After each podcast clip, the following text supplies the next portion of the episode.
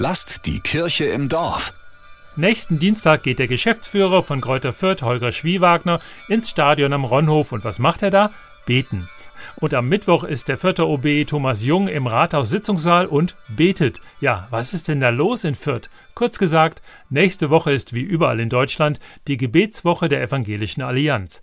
Pfarrerin Charlotte Peschke zum Beispiel betet normalerweise in Fürth St. Paul. Ich bin im Stadion mit dabei, im Hohenhof. Da wird es vor allem darum gehen, auch zu hören, was gibt es überhaupt so an kulturellem, an sportlichem, aber natürlich auch, wo sind wir auch in Sorge, also diejenigen, die das verantworten. Denn auch Volker Heißmann ist im Stadion als Präsident der Kleeblattkicker und als Chef der Komödie Fürth.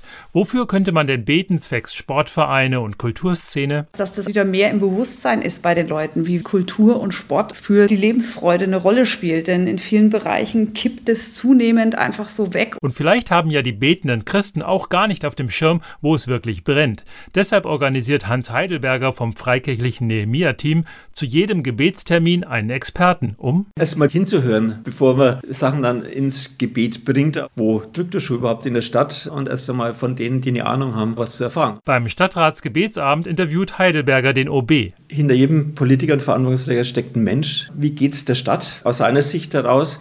Und nicht nur der Bürgermeister, nicht nur der Stadtrat hat Verantwortung für die Stadt, sondern jeder von uns, dass es dieser Stadt gut geht. Die Gebetsthemen liefern also der OB, die Leute von Kräuter Fürth, später der Sozialreferent, eine Erziehungsberaterin, Vertreter von Umweltamt und Energieunternehmen. Ist ja sicher etwas ungewohnt für die, oder? Ich habe versucht, sie auch zu beruhigen. Sie müssen keine Predigt halten. Sie haben sich alle dann freudig darauf eingelassen. Lässt sich jeder mal auf was Neues ein. Sowohl die Experten wie auch die Pfarrer, die mal nicht in der Kanzel stehen, sondern sich an die Orte auch begeben, was hoffentlich auch inspiriert inspirierend ist für das Gebet. Nach dem Rathaus geht es dann weiter mit dem Beten. In der Wärmestube, wo es ums Thema Soziales geht und Integration und Wohnen und in der Friedrich-Ebert-Schule zum Thema Schule und Erziehung und Bildung. Es gibt übrigens keine Predigt, außer im Schlussgottesdienst. Heidelberger hat sich das neue Konzept ausgedacht und alle hoffen, dass die traditionelle Gebetswoche neuen Schwung bekommt, auch dadurch, wie man betet. Beim Rundhof zum Beispiel wollen wir schauen, dass man mal so in Gruppen zusammengeht. Freies Gebet ist ja jetzt was, was nicht alle Leute kennen. Von einem Kleeblattgebet, wo wir mit Teelichtern das für der Kleeblatt dann bringen, wo jeder sein persönliches Gebet stillsprechen kann.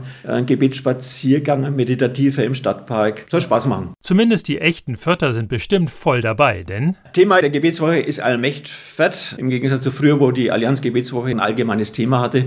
Für all die, die aus Liebe für Fürth haben wir es genannt, wer für diese Stadt beten möchte, einfach für die Bürger, für das Wohlergehen dieser Stadt. Und dazu ist jeder eingeladen, der da gerne kommen möchte. Die Allianz Gebetswoche läuft bundesweit vom 14. bis 21. Januar. Christoph Lewerts, Evangelische Redaktion. Lasst die Kirche im Dorf. Immer freitags gibt's eine neue Folge. Abonniert uns gerne.